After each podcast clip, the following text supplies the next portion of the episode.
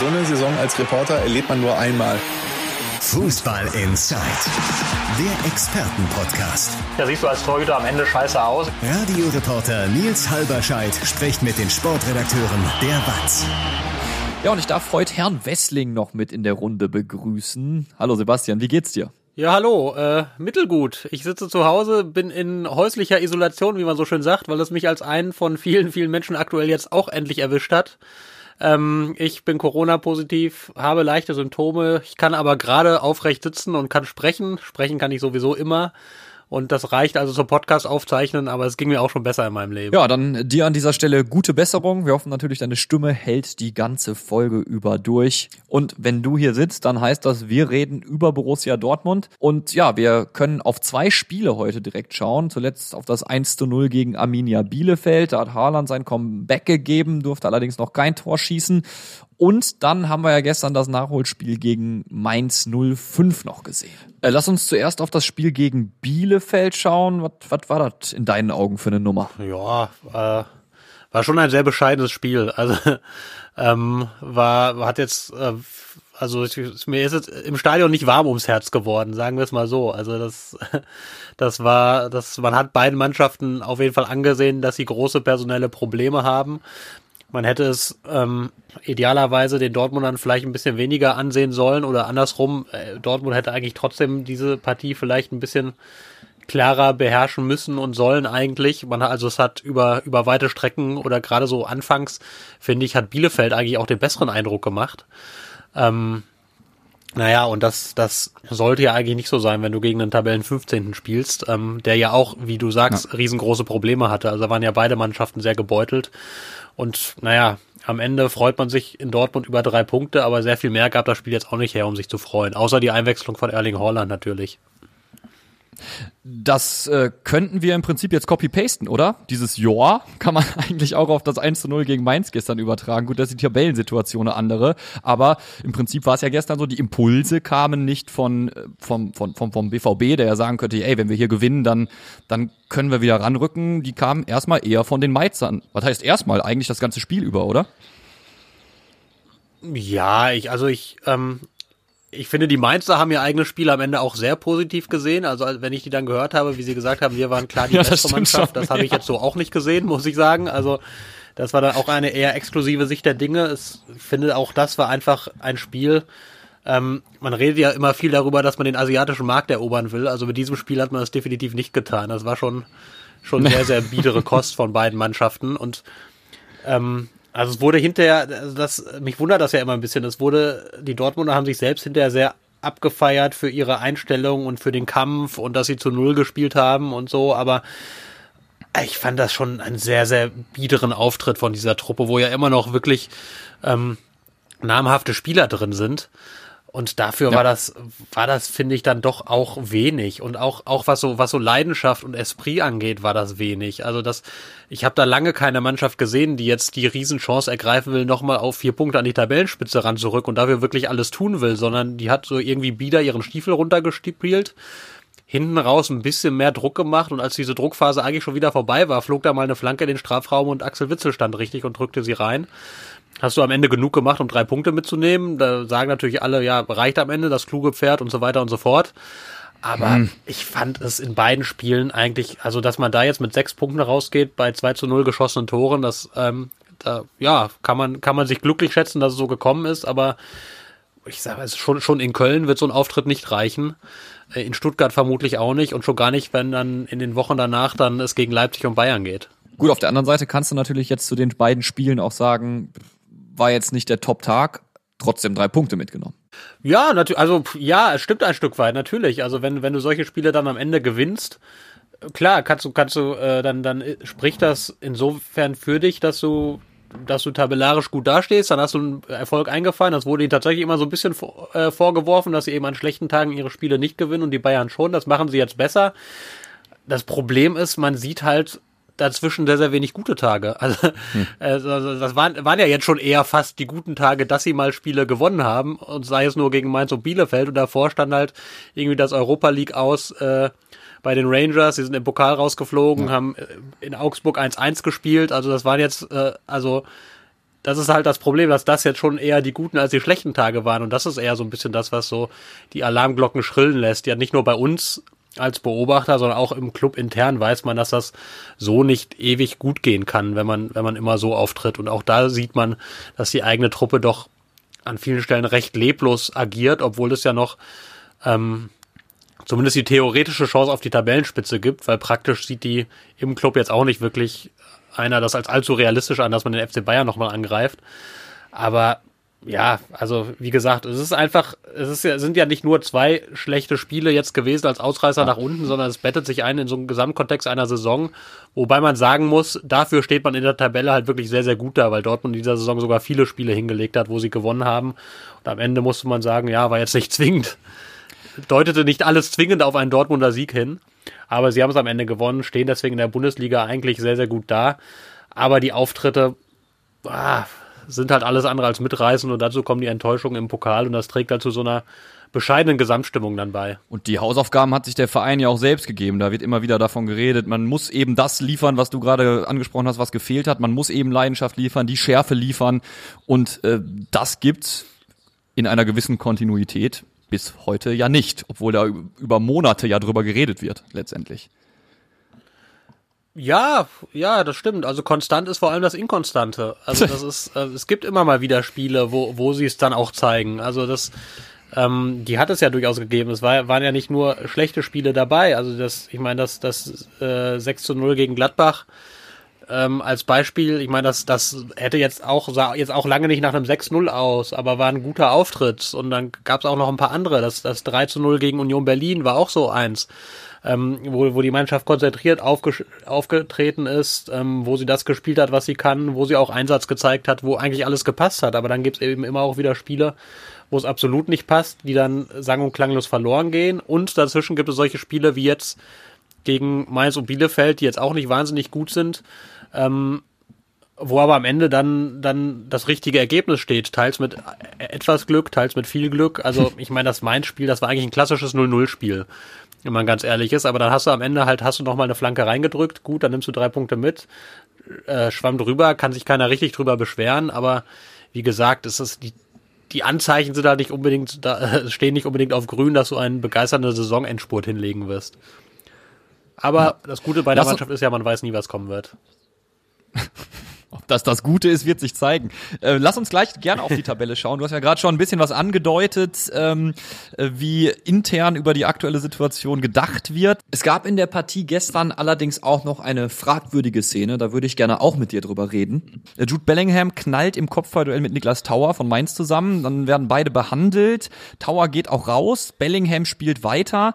Äh, boah, ich krieg da immer Stirnrunzeln bei solchen Geschichten. Ist da nicht äh, Vorsicht besser als Nachsicht eigentlich? Also er sagt ja auch, während er rausgeht, I'm okay, I'm okay, aber puh, kann auch mal nach hinten losgehen, so ein Ding, oder? Ja, also ich, bei mir rennst du da offene Türen ein. Ich finde den, den Umgang im Fußball mit Kopfverletzungen eigentlich schon seit Jahren schwierig. Ähm, es ist natürlich von außen immer schwer zu beurteilen. Ich stand jetzt nicht am, am Spielfeldrand, ich habe ja. Jude Bellingham nicht untersucht. Aber ähm, die Erfahrung zeigt im Fußball und in vielen anderen Sportarten, du darfst die Entscheidung darüber eigentlich nicht einem Spieler überlassen in dem mhm. Moment, weil die Spieler wollen natürlich immer zurück aufs Feld. Da sagt keiner, oh nee, mein Schädel brummt, nimm mich raus. Und gerade so diese Kopfgeschichten, die werden einfach oft unterschätzt. Das habe ich selber. Ich habe in meinem Leben ein, zwei Gehirnerschütterungen gehabt.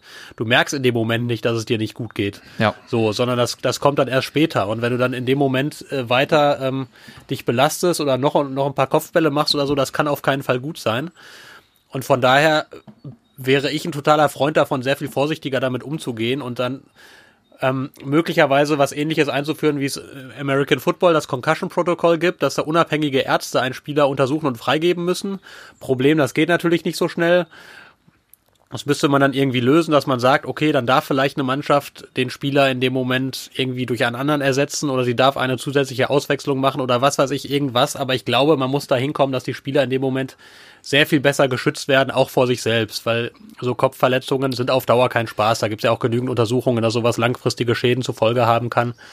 Und die Szene mit Jude Bellingham, die fand ich auch alles andere als glücklich, weil er wirklich getaumelt ist, als er da vom Platz genau. ging. Du hattest den Eindruck, er war zwischendrin nicht ganz bei sich.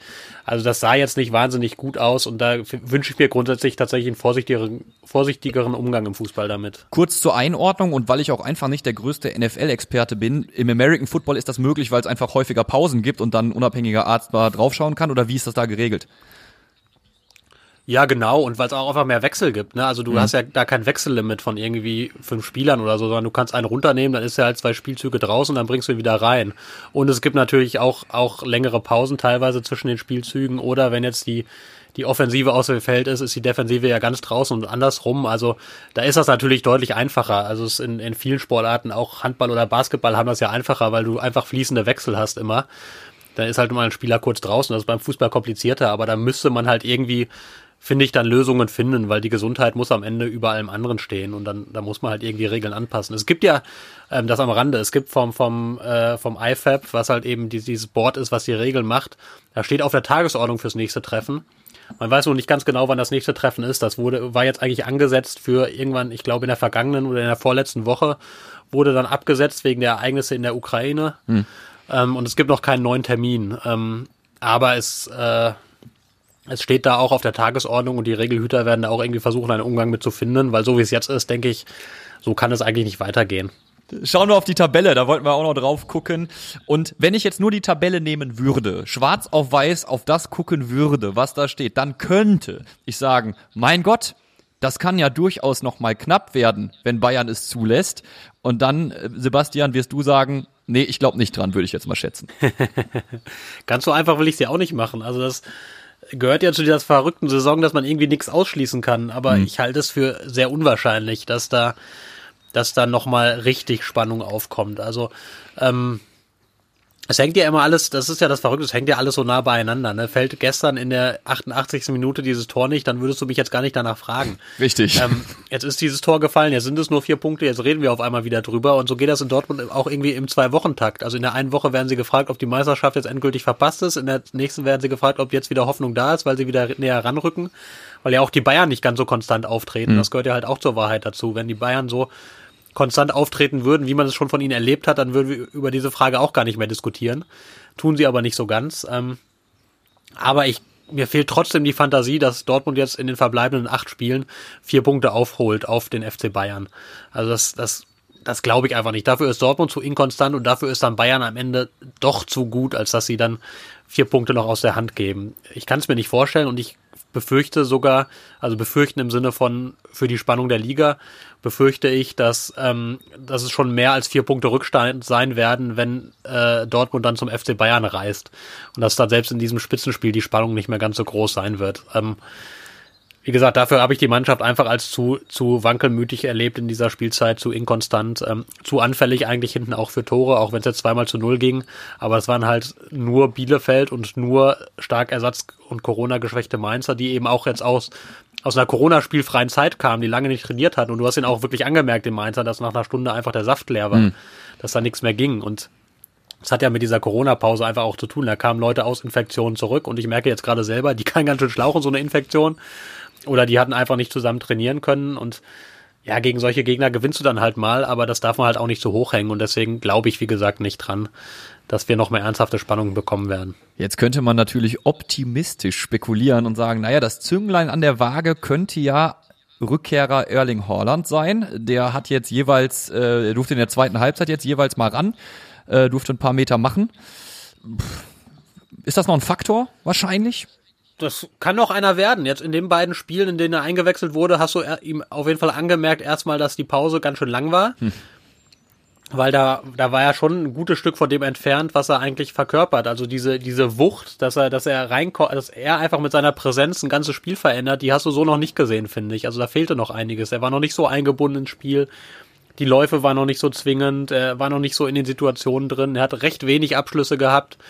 Ähm, wenig von diesen, diesen, diesen tiefen Läufen, mit denen er einfach die gegnerische Abwehr in Panik stürzt. Also davon war recht wenig zu sehen, muss man sagen. Waren zwei recht unauffällige Auftritte, aber er hat ja auch irgendwie, ich glaube, acht, neun Wochen Pause gehabt. Hm. Das ist ganz normal, dass es ein bisschen dauert. Und das wird jetzt auch noch, glaube ich, ein bisschen dauern. Also wird jetzt nach und nach sich weiter rantasten. Dann wird's, äh, ich glaube auch noch nicht, dass es jetzt in Köln dann für, für einen Startelf-Einsatz reicht. Ähm, aber es wird jetzt sukzessive mehr werden und natürlich kann er dann hinten raus nochmal ein Faktor werden, das ist gar keine Frage. Ähm, aber inwieweit das dann reichen wird, um die Lücke zu schließen, das muss man dann abwarten. Gut, du hast keine Furore auf dem Platz rund um den Namen Erling Haaland jetzt gehabt, die letzten beiden Spiele. oh. Aber, aber, trotzdem, äh, jetzt kommt eine Überleitung, uh. merkst du schon, ne? Uh.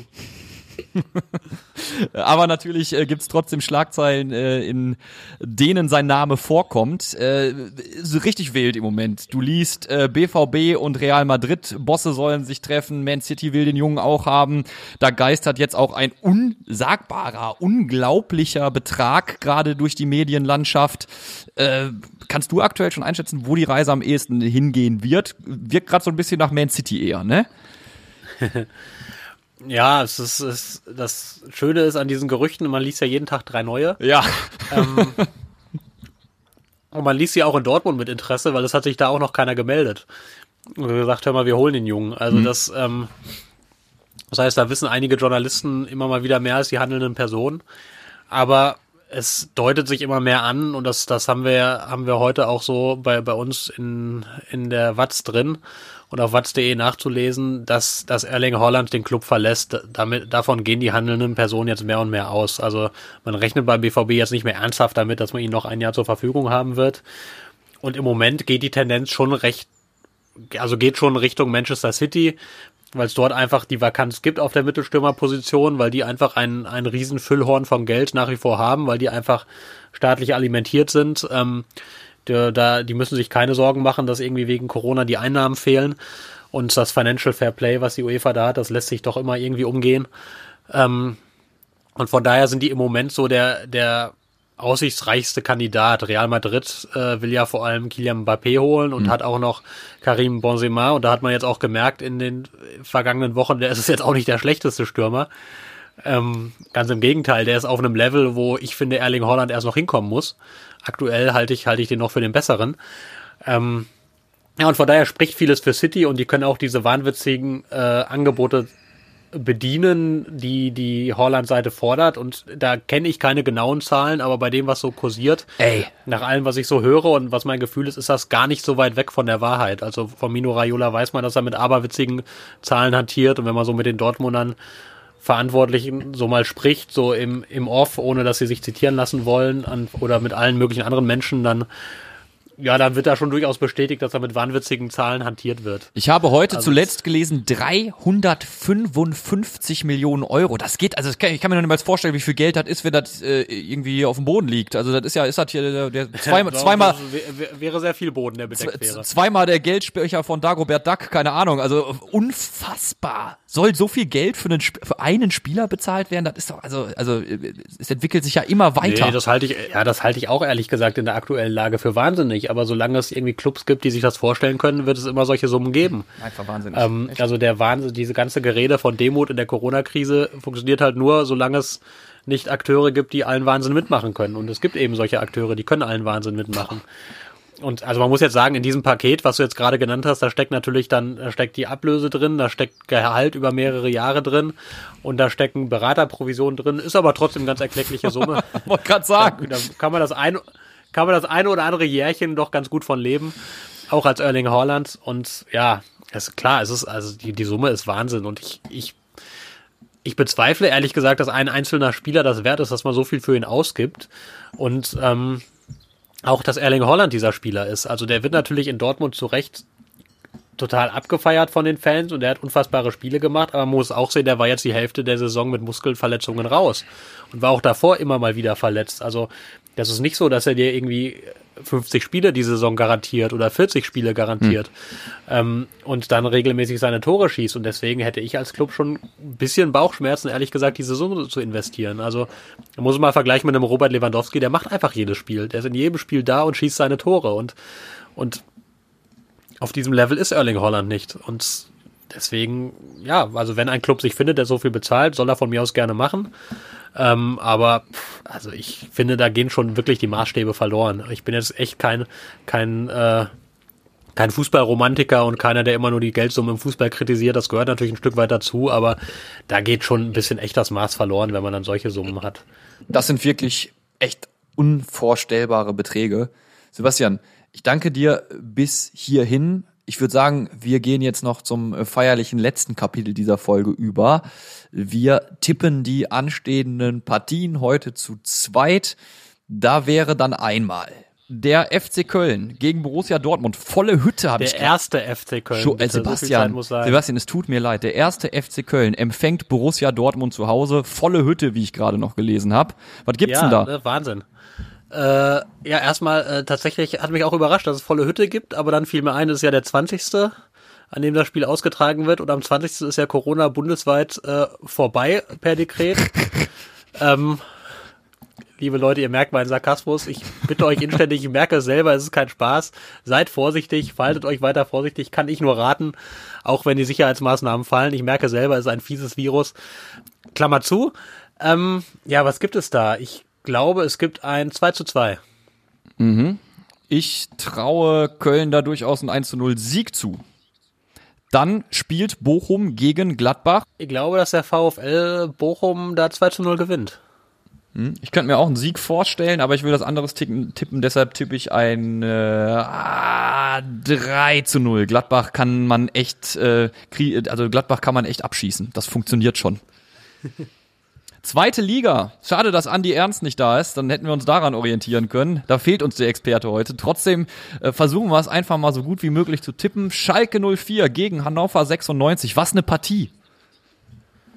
Ja, oh, Schalke eigentlich quasi unmöglich zu tippen. Ich finde das äh, ganz schwer einzuschätzen, was die so treiben. Ähm, ich glaube, gegen Hannover werden sie knapp mit 2 zu 1 gewinnen. Ich Bedeutet tippe, sehr optimistisch. Das ist wirklich, das ist wahr. Ich tippe auch, äh, ich tippe auf ein Unentschieden. Obwohl, ja, das ist so schwierig, Schalke gerade einzuschätzen. Klar, jetzt gab's diese, dieses, dieses Hammer 3 zu 0, allerdings auch gegen Ingolstadt. Das war auch nur in den letzten zehn Minuten ein Hammer 3 zu 0. Äh, ja, eben. Also 1 zu 1, komm. Und dritte Liga, MSV Duisburg gegen den FSV Zwickau. Da darf ich gerne ein paar Worte zu verlieren vielleicht. Der MSV ja ähm, vier aus den letzten fünf Spielen tatsächlich gewonnen. Eine Niederlage steht da aktuell noch zu Buche. Mm, ich finde, du musst da aber aufpassen. Ne? Also die Spiele, die der MSV da abgeliefert hat, auch wenn er gewonnen hat, das waren jetzt keine, äh, keine Premium-Matches, wo du gesagt hast, mein Gott, jetzt marschieren sie da aber aus dem Tabellenkeller raus mit einem Selbstbewusstsein, das seinesgleichen sucht. Ähm, Zwickau ist ja mit drin im Abstiegskampf. Wir haben einen relativ starken Stürmer, auch wenn er schon ein bisschen was älter ist mit Ronny König. Ich glaube aber mit der MSV-Brille muss ich durchaus sagen auf, trotzdem, dass der MSV das packen wird. Und ähm, da der MSV in letzter Zeit so gerne 2 zu 0 zu Hause gewinnt, wird er es auch ein drittes Mal so machen. 2 zu 0 für den MSV Duisburg. Ja, da glaube ich nur an ein 1 zu 1. Ah, guck mal, da ist er doch wieder. Herr Westling, willkommen zurück. Ja, nicht so, nicht so optimistisch getippt. Aber wir können ja in die, nee. wir können ja in die Regionalliga West gehen. Ich kann es auch nachvollziehen. Ich glaube, wenn ich meine Brille nicht auf hätte, meine kleine blau-weiße, dann hätte ich vielleicht auch noch ein bisschen anders getippt. Wir schauen in die Regionalliga West, da haben wir auch noch zwei Partien. Äh, Rot-Weiß Essen hat es ja irgendwie nicht geschafft, da mehr als einen Punkt äh, rauszuholen. KfC Uerdingen bisschen besser in der Spur zuletzt. Äh, ich fange einfach mal an. Ich glaube trotzdem nicht, dass Uerdingen Essen schlägt. 3 zu 0. Boah. Ja, ich sag 2 zu 0. Und dann haben wir noch Strahlen gegen Rot-Weiß Oberhausen auf dem Zettel. Ja, findet statt. Ähm, also da muss natürlich Oberhausen eigentlich, eigentlich das klar gewinnen. Ich glaube, es wird nicht so leicht, wie es auf dem Papier aussieht, aber doch am Ende springt doch ein 3 zu 1 Sieg raus. 3 zu 1 Sieg. Ich tippe ein äh, feiges 2 zu 2. Sebastian, ich hoffe, du hast die Runde einigermaßen äh, gut überstanden. Ich wünsche dir gute Besserung. Ich danke dir. Ja, und ich hoffe, liebe Hörer und Hörerinnen, ihr bleibt auch gesund. Ihr dürft natürlich gerne wie immer zur aktuellen Folge Feedback schicken. Das geht via E-Mail an hallo at fußball-insight.de oder via WhatsApp die Nummer 01523 10 572. Vielen Dank zusammen und bis die Tage. Haut rein. Und tschüss. Fußball Inside, der Expertenpodcast.